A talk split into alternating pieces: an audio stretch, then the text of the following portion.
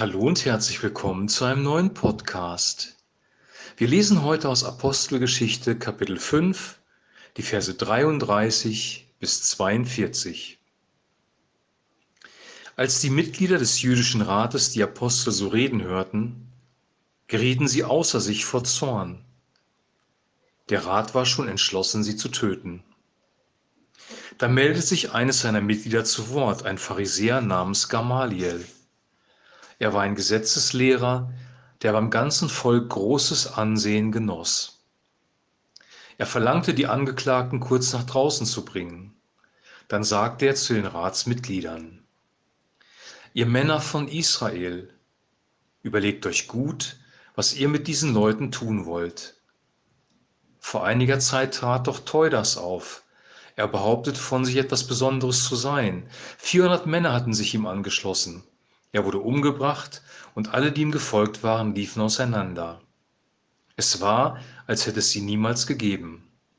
Danach, zur Zeit der Volkszählung, kam Judas aus Galiläa. Er brachte das Volk hinter sich auf und rief zum Aufstand auf. Auch er kam um und alle seine Anhänger wurden zerstreut.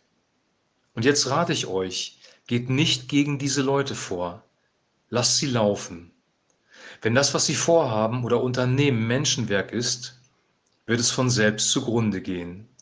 Aber wenn es Gottes Werk ist, könnt ihr nichts dagegen unternehmen.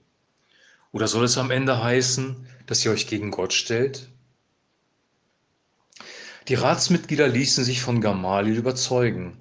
Sie riefen die Apostel wieder herein und ließen sie auspeitschen. Dann verboten sie ihnen, künftig unter Berufung auf den Namen von Jesus öffentlich zu sprechen. Schließlich ließen sie die Apostel frei. Die Apostel verließen den jüdischen Rat mit frohem Herzen, denn sie betrachteten es als eine Ehre, für den Namen von Jesus beschimpft und beleidigt zu werden.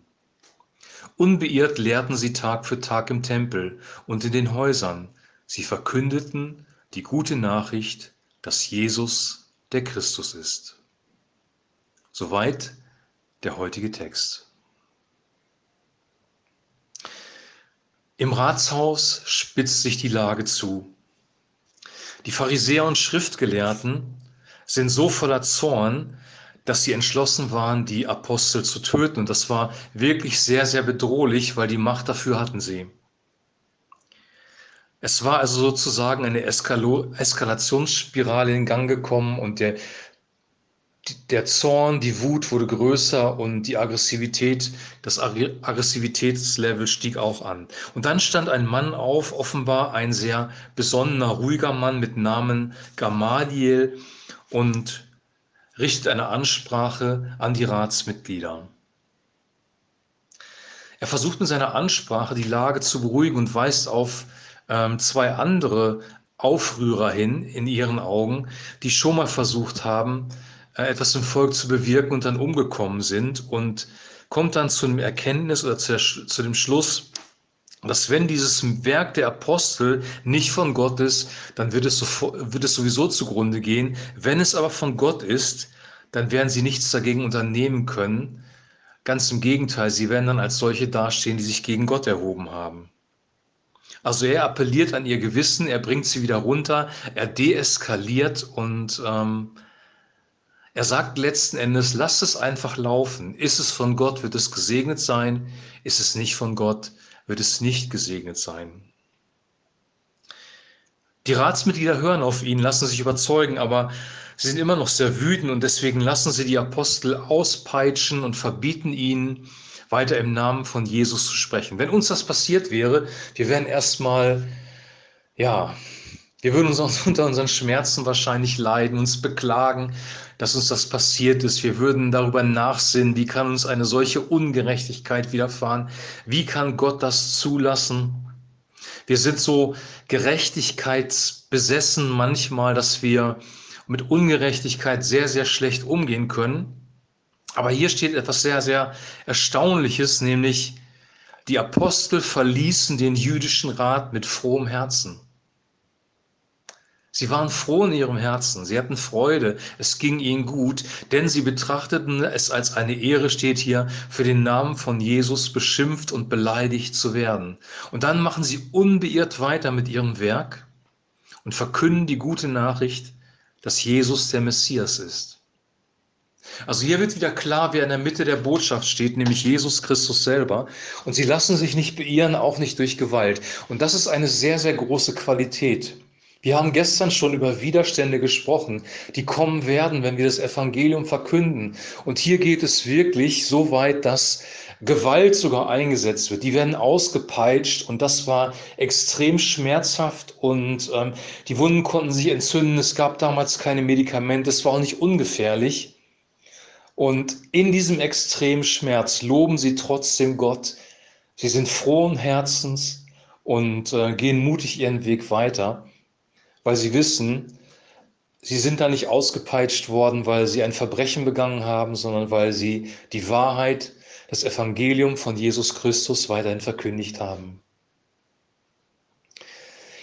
Vielleicht werden wir nicht ausgepeitscht, vielleicht werden wir nicht vor ein Rad gezerrt, aber was passiert ist und was auch weiterhin passieren wird, ist, dass wir Verfolgung erleben auf die verbale Art und Weise. Wir leben in einer Empörungsgesellschaft, wie man so schön sagt. Und auf Twitter und den anderen sozialen Medien wird, wird man teilweise hart angegangen, wenn man konservative Werte oder gar das Evangelium verkündet. Und manche ziehen sich zurück, manche sind beleidigt oder wir fühlen uns verletzt. Wir sind sowieso heute sehr schnell verletzt. Da sagt einer ein falsches Wort und schon sind wir verletzt. Sie waren wirklich verletzt, sie sind ausgepeitscht worden und sie gehen frohen Mutes ihren Weg weiter, geben Gott die Ehre und verkünden weiter das Evangelium.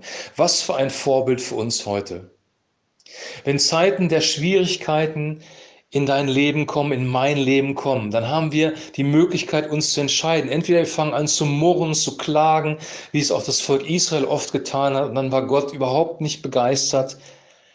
Wir sehen auf die, wir können auf die Probleme gucken und uns in die Opferrolle begeben. Schuld sind sowieso immer die anderen und wir sind das Opfer.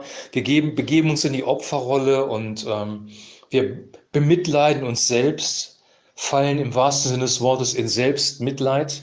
Oder aber wir stehen auf, gehen unseren Weg weiter und freuen uns, dass wir Widerstand bekommen haben. Weil wenn wir Widerstand bekommen, zeigt das, dass das Evangelium bei demjenigen, der uns widersteht, etwas ausgewirkt hat. Wenn alle Menschen mit dem zufrieden sind, was du sagst, wenn alle Menschen dich mögen, dann solltest du dir die Frage stellen, ob du nicht auf dem falschen Weg bist. Wenn alle Menschen das gut finden, was du sagst, ist deine Botschaft oder das, was du sagst, vielleicht völlig kraftlos, hat keine Auswirkungen, keine Bedeutung. Denn nur das Bedeutungslose wird nicht angegriffen. Das, was Bedeutung hat, das, was wirklich die Wahrheit ist, das, was wirklich die Menschen herausfordert, ihren Lebensstil zu überdenken, das wird angegriffen, das wird angefochten. Und diese Eigenschaften treffen alle auf das Evangelium zu. Wenn wir das Evangelium von Jesus verkünden, wenn wir Christus nachfolgen und Christus gemäß leben, wenn wir einen biblisch, biblischen Lebensstil leben und die Werte, die Jesus uns weitergegeben hat, auch weiter verkündigen, dann werden wir Verfolgung erleiden und verbal zumindest verfolgt werden. Christen in der arabischen Welt erleben sogar das, was die Apostel hier auch erlebt haben, nämlich physische Verfolgung. Die Frage ist, wie kommt man da durch? Wie kann es sein, dass die Apostel frohen Herzens aus dem Rat gegangen sind? Wie kommt man zu einer solchen Einstellung? Ich glaube, dass es über den Heiligen Geist geht. Die Frucht des Heiligen Geistes ist Liebe. Wir können unsere Feinde lieben. Die Frucht des Heiligen Geistes ist Freude. Wir können uns darüber freuen, über das, was passiert ist, weil wir um Christi willen gelitten haben. Die Frucht des Heiligen Geistes ist auch Frieden. Wir werden Frieden haben in der Situation. Die Frucht des Heiligen Geistes ist Sanftmut. Wir werden uns nicht in die Opferrolle begeben und murren oder gar rebellieren. Die Frucht des Heiligen Geistes ist Güte. Wir werden sogar unsere Feinde segnen. Und jetzt kannst du all die anderen Dinge, die in Galater 5, Vers 22 stehen, noch dazu mit hineinnehmen. Es liegt daran, dass der Heilige Geist in den Aposteln gelebt hat. Deswegen konnten sie diesen Lebensstil leben. Und diesen Lebensstil, den wünsche ich auch dir und den wünsche ich auch mir, weil dieser Lebensstil wirkliches, echtes Leben ist. Morgen werden wir mit dem Kapitel 6 der Apostelgeschichte starten. Dann geht es um praktische Dinge, praktische Probleme, die auch auftreten können, wenn Gemeinde entsteht, wenn Gemeinde größer wird. Wir werden sehen, wie die Apostel damit umgegangen sind, wie die Gemeinde damit umgegangen ist. Und auch das ist wieder ein wunderbares Beispiel, das wir für uns auch übertragen können auf, ähm, auf unsere Zeit, auf das 21. Jahrhundert, auf unser Land sogar. Und ähm, mal sehen, was dann passiert. Bis dahin wünsche ich dir alles, alles Gute.